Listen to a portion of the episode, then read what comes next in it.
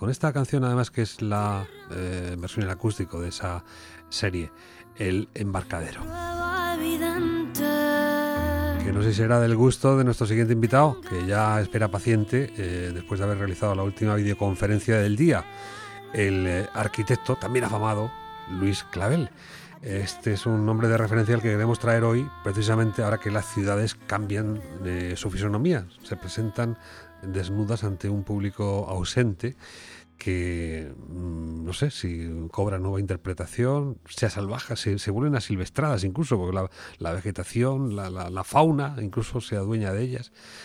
Habrá que inventar la arquitectura a partir de ahora. Señor Clavel, un saludo, buenas noches. Hola, buenas noches, ¿qué tal? Usted lo ve así, ¿no? Esto eh, no está pensado para este momento, ¿no? Esta plaza de San Marcos, eh, ni siquiera Palomas, ¿eh? O la trapería, ahora es el pasillo de su casa, ¿no? Cuando se cruzan ahí. Sí, pero eh, yo, vamos, tengo la sensación de que, de que es una circunstancia distinta. Y es que la gente está confinada en sus casas y pero de alguna forma tiene contacto, mm, si no con la calle, con el exterior, ¿no? Esa sensación de, los aplausos nocturnos, ¿no? Que están muy bien por muchas cosas, pero otra cosa lo que sí parece es que te enlaza con la, te enlaza con la calle, te enlaza con los vecinos. No, no es el, páramo desierto, ¿eh? porque sabes que eh, evidentemente la calle está desierta, si sigue así crecerían las los bajos por, la, por las aceras, pero sabes que, eh, sabes que la gente está allí. Eh, yo creo que esa es el, la, la, mayor diferencia y que quizás las fotos estas que vemos no, no, no lo refleja. Efectivamente, puedes tener una serie de fotos de la ciudad totalmente desierta, eh, pero la ciudad está desierta, la ciudad está habitada, está habitada dentro de las, dentro de las viviendas, pero sabes que está allí. Por eso yo creo que esa sensación de, la ciudad vacía que te puede dar miedo, puede ser que en estas circunstancias tan especiales que vivimos no, no sea así. Una cuestión que también se echa en falta, y no sé si la arquitectura moderna podría plantear el aspecto modular, ¿no? Estos eh, aislamientos, confinamientos dentro del confinamiento que se puede dar, ¿no? Por una persona que está con el posible bicho y es conveniente dejarlo en un ala, pero claro, en el otro ala pues no tiene cuarto de baño, no tiene... Las paredes tampoco se pueden mover. Sí, bueno, había un tipo de vivienda deseable, pero que, que yo creo que que no lo hacen fácilmente eh, extensible, ¿no? no es que no se puedan hacer casas flexibles, la cuestión es que no puedes hacer todas las viviendas, todos los edificios que hagas con, con tabiques móviles y núcleos de baño, eh, que es posible, sí, que en la práctica pues eh, sería muy difícil. Podríamos experimentar en hacerlo y yo, bueno, no, no es una novedad, ¿no? Que sea pero es difícil eh, extenderlo a toda la edificación. Ahora, lo echaría, ahora sí lo echarías en falta, ¿no? Sobre todo por lo que estamos hablando de que, de que tengas que confinarte dentro de tu propia casa. Pues, esperemos que no vuelva a pasar. Sí. Claro, eso lo, deja usted, lo, lo, fía todo a lo que pueda pasar y ya nos lamentaremos, pero ustedes están trabajando en estos procesos, están ahora dándole vueltas ahí a, la cosa de cómo sería el modelo ideal que pudiera adaptarse a lo, a lo que va a venir, si es que esto fuera, fuera un elemento que se dirá con, mayor asiduidad. Sí, yo creo que de alguna forma, es que eh, no sé cómo ahora mismo, pero eh, de alguna forma va a cambiar nuestra forma de vivir, mm, seguro, ¿no? No sé qué tiempo podríamos eh, podemos tardar en, volver a concentrarnos en, un estadio de fútbol, por ejemplo, ¿no? No sé, y, luego en, la, en los eh, en la propia relación que estás teniendo, no, no ya en esas grandes concentraciones, eh, sino, no sé, el, mismo hecho de ir al mercado, ¿no? Que a lo mejor antes lo podías ver mal, pero tampoco te escandalizaba que una gente cogiera la fruta sin, sin, sin ponerse los guantes, ¿no?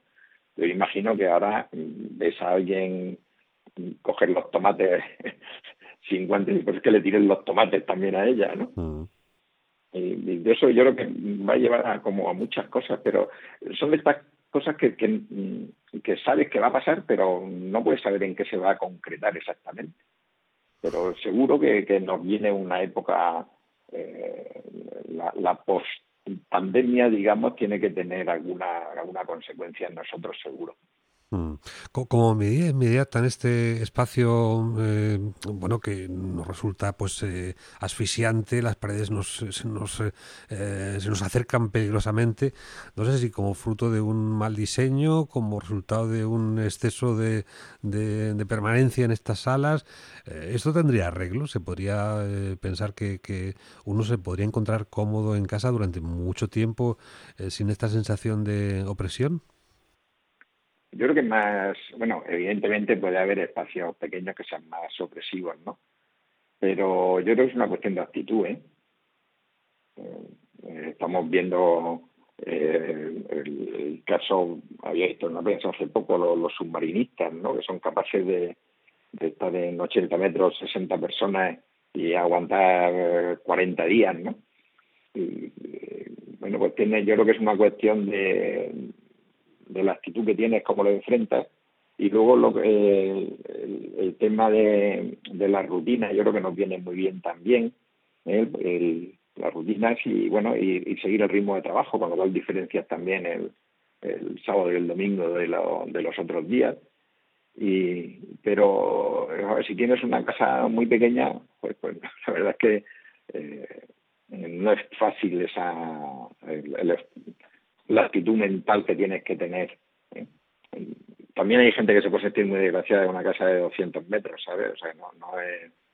Eh, el, el, el, continente tiene tiene una importancia, pero el, usuario yo creo que tiene, tiene mucho más. Hmm. Una cosa que se echa en falta ahora es el pasillo. Fíjate, el pasillo para andar. Bueno, tengo un amigo que hace dos kilómetros y pico diarios con, en, un, en un balcón. Sí, pero que el pasillo siempre es pues, un elemento, bueno, se hace un distribuidor y esto se simplifica, ¿no? Todas las puertas dan aquí en el mismo sitio y, y no perdemos espacio, ¿no? Sí, claro, son la cuestión que, bueno, el, que la casa no tenga pasillo no quiere decir que no te puedas pasear, digamos, por otro, lo que lo que yo creo lo que hay que tener es la voluntad de moverte, ¿eh? o sea, que lo que hablamos de esas disciplinas de uso. yo, ahora que estamos hablando, me recuerdo a mi padre mayor y tal que se, se daba sus paseitos por el pasillo y los controlaba. ¿eh? Y, bueno, y si no tienes pasillo, pues no sé, habrá que dar vueltas en redondo, ¿no? De todos los miles de chistes que nos han llegado, había uno que da vuelta a la manzana, ¿no? y era una manzana en el suelo alrededor del cual estaba. Pues es que hacemos las casas también pequeñas porque tenemos tantas cosas que guardar.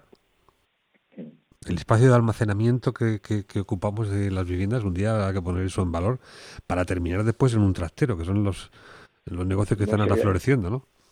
Sí, bueno, se llaman trasteros porque guardan trastos, ¿no? Mm. Y lo que pasa que, que con a lo largo del tiempo todo, todos acumulamos. ¿eh?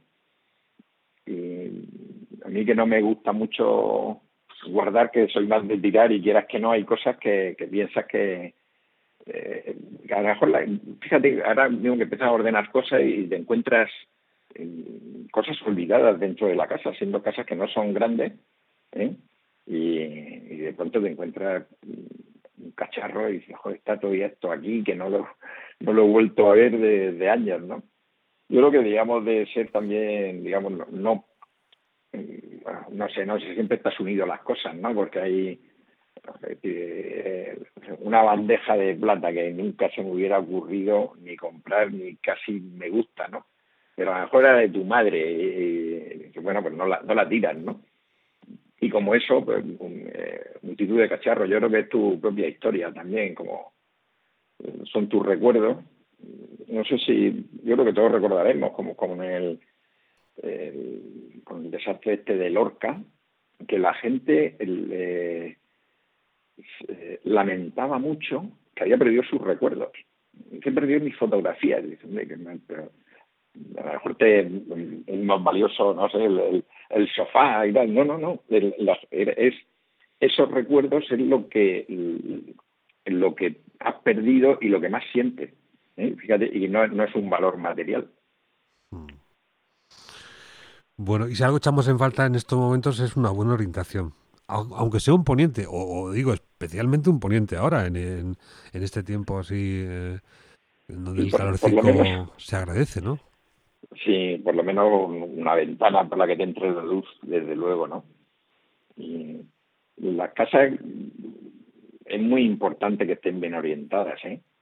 Había por ahí una, más que más que sean bonitas, fíjate, no, hay por ahí un, una cosa que decía que, si, que, si tienes que elegir, que elijas una casa eh, bien orientada y que, y que la de enfrente sea bonita, ¿no?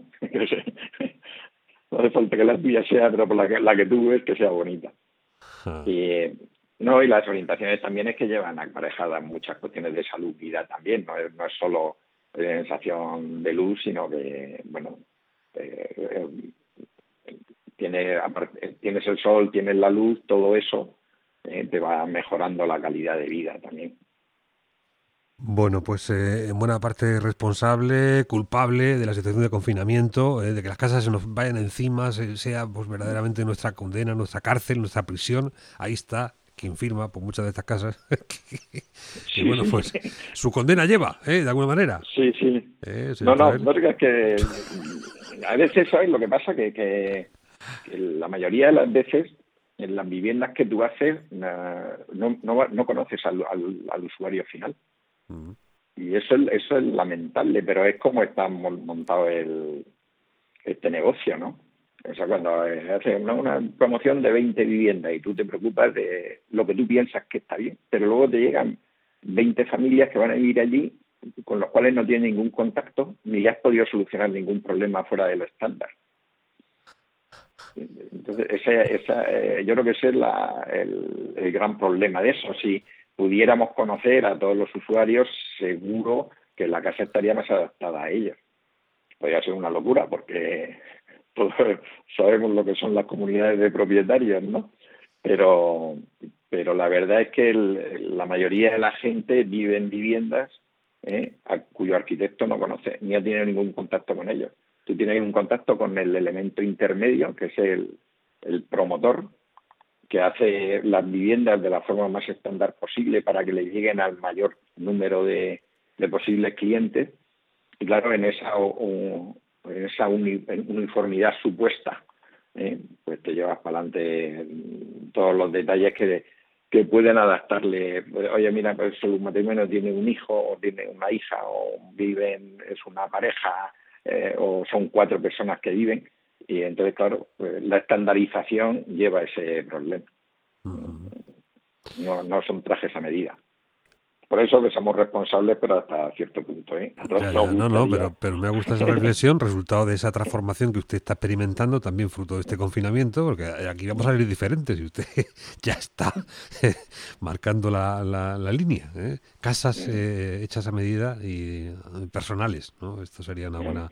Bueno, eso iría bien con lo que has comentado antes del, el tema de las viviendas modulares, flexibles, que pudiera entonces esa flexibilidad te permitiría con poco costo, digamos, eh, adaptarlo a una forma de vida distinta. Mm.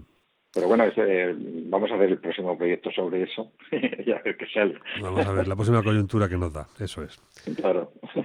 Luis Clavel, muchísimas gracias. Buen confinamiento. Cuídese mucho. Igualmente, con cuidaros. Hasta luego.